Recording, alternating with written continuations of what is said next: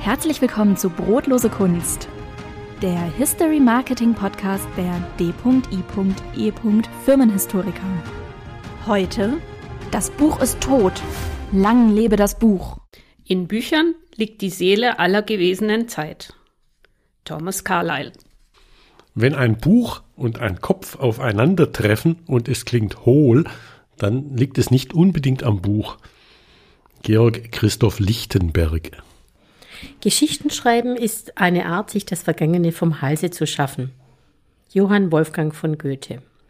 Bücher sind nicht Denkmäler der Vergangenheit, sondern Waffe der Gegenwart. Heinrich Laube.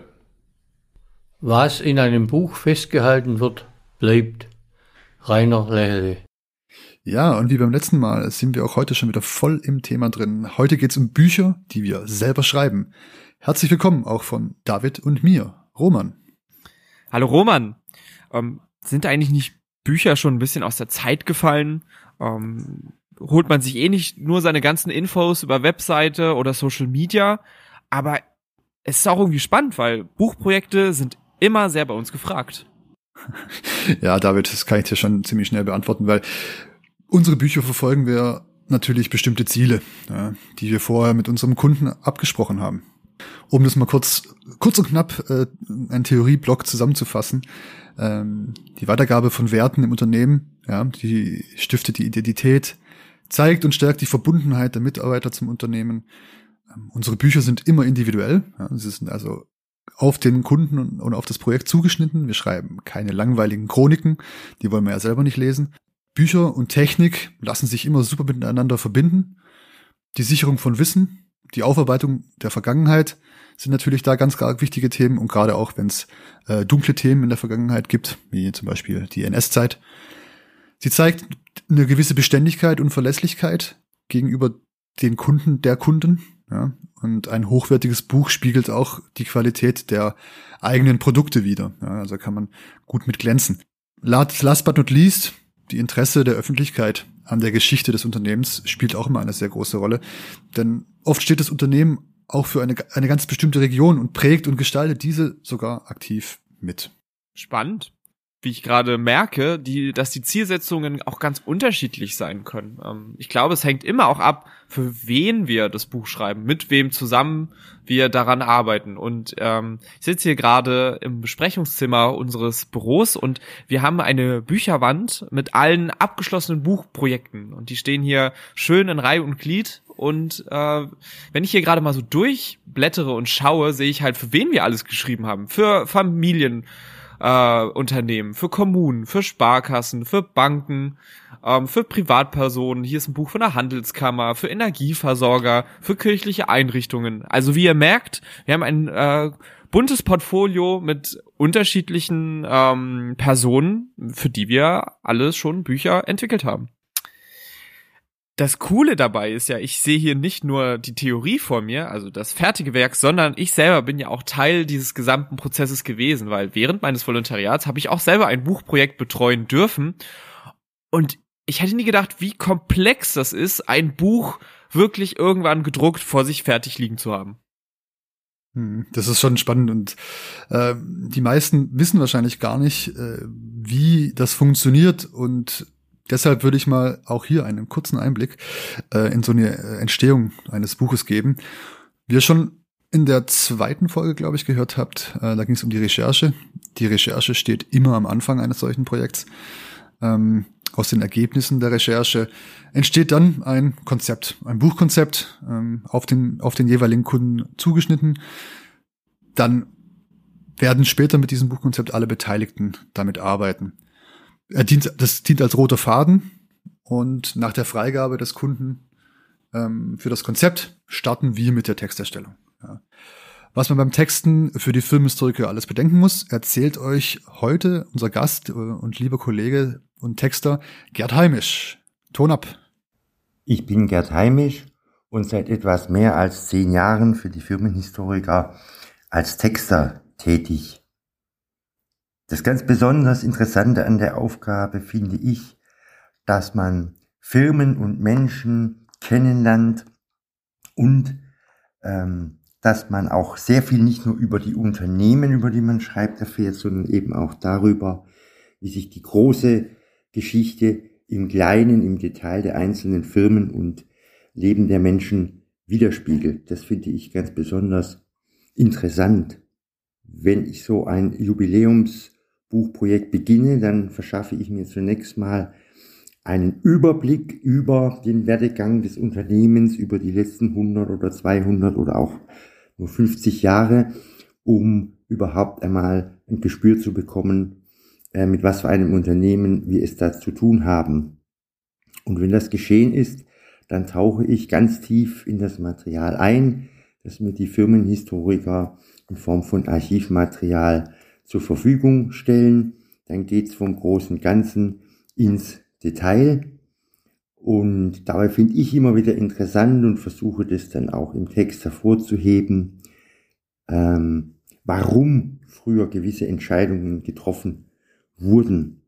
Es geht mir also nicht nur um das Was, sondern auch um das Warum und um das Wie.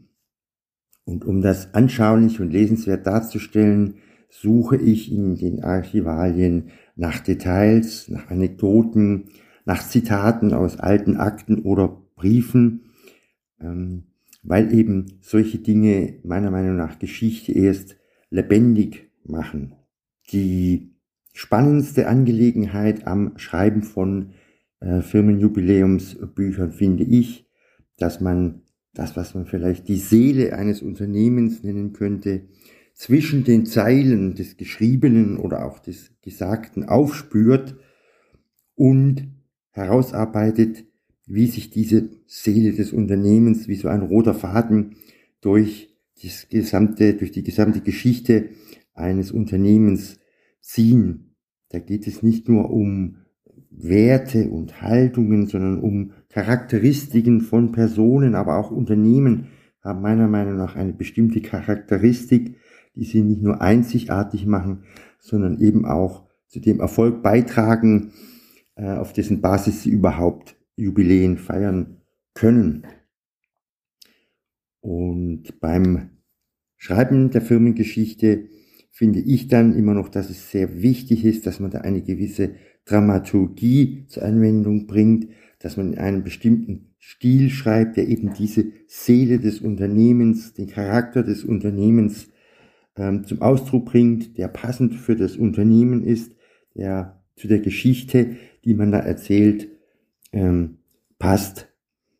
Dabei versuche ich immer möglichst interessant zu schreiben, also nicht wie so ein Geschichtsprofessor, sondern eher so mittendrin im Leben, pointiert, manchmal auch überraschend, manchmal mit gewissen szenischen Elementen, gelegentlich auch mit dem, was man einen Cliffhanger nennt.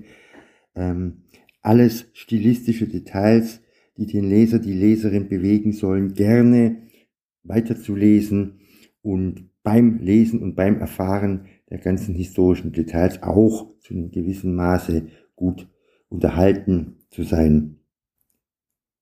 Letzten Endes ist das, was ich mache, dass ich die Geschichte, die Geschichte eines Unternehmens als Geschichte oder Geschichten erzähle und damit ähm, Historie auch ein Stück weit wieder lebendig mache. Und wenn am Ende alle Beteiligten sagen, da stehen Dinge drin, die wir noch nicht wussten, wir haben das gern gelesen, wir haben es mit Interesse gelesen, es hat uns Spaß gemacht, dann finde ich, habe ich meine Aufgabe ordentlich gemacht. Ja, danke, lieber Gott, aber äh, mit dem Schreiben ist das Buch noch längst nicht fertig für den Druck. Die Texte, Texte müssen lektoriert werden, Bilder werden ausgewählt und das Ganze muss natürlich auch noch in eine schöne Form gegossen werden. Heißt, es muss gestaltet werden. Erst wenn alles 100% für den Kunden so passt, wie er es haben möchte, geht das Buch dann final in den Druck. Meine Erfahrung in diesem Prozess ist auch, ich glaube, Roman, du wirst mir da zustimmen.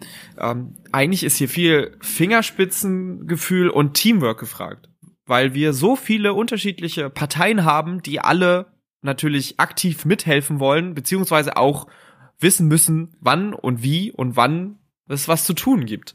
Ähm, wir arbeiten ja mit mit, also wir müssen mit unseren Kunden uns abstimmen, mit unseren Texter und Texterinnen, mit Lektoren und Lektorinnen und mit unseren Gestaltern und Gestalterinnen. Somit ähm, ja, würde ich sagen, bei uns laufen alle Fäden zusammen, Roman, nicht wahr? Ja, wir als Projektleiter sind natürlich die Schnittstelle. Da läuft alles zusammen. Neben dem äh, organisatorischen laufen auch die inhaltlichen Fäden bei uns zusammen. Ja, wir haben, wir haben die inhaltliche Kompetenz, müssen aber auch den Zeitplan immer im Blick halt behalten. Weil so ein Buch entsteht halt immer noch nicht über Nacht und braucht seine Zeit. Also alle lieben potenziellen Kunden da draußen, bringt Zeit mit. Das macht das Ganze für, für alle Beteiligten viel leichter. Um die Folge mit unserem heutigen Slogan abzuschließen, das Buch ist tot, lang lebe das Buch. Und wenn ihr wissen wollt, wie es in der nächsten Folge weitergeht, dann folgt dem Podcast Brotlose Kunst und den Filmhistorikern auf Instagram. Oder wenn ihr mehr über uns erfahren wollt, dann besucht doch unsere Homepage filmenhistoriker.de. Ciao, bis zum nächsten Mal.